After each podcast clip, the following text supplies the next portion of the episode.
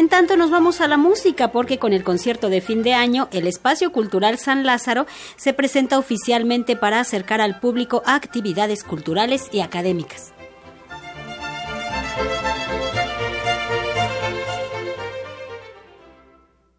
El Espacio Cultural San Lázaro es la unidad de coordinación de actividades culturales y académicas de la Cámara de Diputados de la Ciudad de México, que surgió en la legislatura anterior y durante la actual se consolidó como una dirección general encabezada por Ismael Carballo. En entrevista, el titular del recinto comentó que el objetivo principal de este espacio es atraer a la ciudadanía a la Cámara, con una agenda cultural y así cambiar la percepción negativa que se tiene sobre lo político.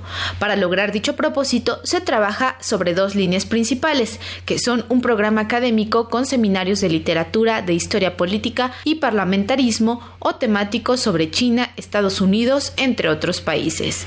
Mientras que en la segunda línea se desarrollan actividades culturales como obras de teatro y conciertos. Así, se han logrado resultados alentadores como lo señala Ismael Carballo. Los resultados han sido, la verdad, muy alentadores. Hemos tenido, desde 2020 que echamos a andar esto al presente, hemos tenido un aproximado de 800 eventos. Obviamente cuando comenzó la pandemia pues nos fuimos todos a redes sociales y en total hemos tenido más o menos medio millón de reproducciones, o sea, 500 mil reproducciones de todos estos 800 eventos que tenemos de una manera global. Y porque desde luego pues ya toda la actividad es virtual, o sea, es híbrido, ¿no? Hay cosas presenciales, pero prácticamente todo ya está por internet en todas nuestras redes sociales. De igual manera, refirió que todas las actividades que se realizan en el espacio cultural son gratuitas, regida por la idea de que los recursos públicos sean utilizados para generar bienes públicos. Así que más allá de ser un recinto, es un concepto con un gran desafío. El espacio cultural concepto. Nosotros utilizamos cualquier lugar de la Cámara de Diputados disponible digámoslo así. Y sí, en efecto, la idea es en el oriente de la ciudad. No hay un lugar en donde ocurran cosas culturales en este sentido. Y ese es uno de los desafíos que queremos encarar desde el espacio cultural, que es transformar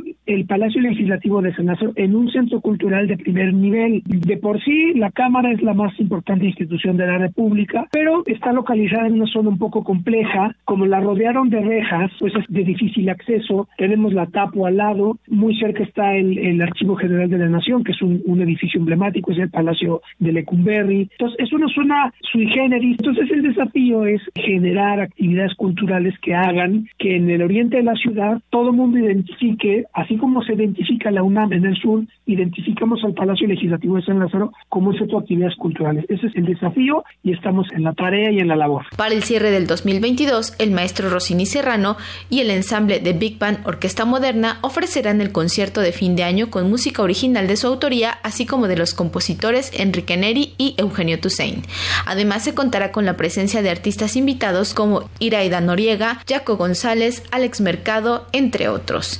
El concierto, que es la presentación oficial del espacio cultural, será gratuito y tendrá lugar el próximo miércoles 7 de diciembre a las 19 horas en el auditorio Aurora Jiménez en la Cámara de Diputados. El aforo máximo del recinto es para 250 personas, por lo que se recomienda llegar con antelación y para quienes no puedan acudir de forma presencial podrán seguir la transmisión a través del Facebook del recinto. Para Radio Educación, Pani Gutiérrez.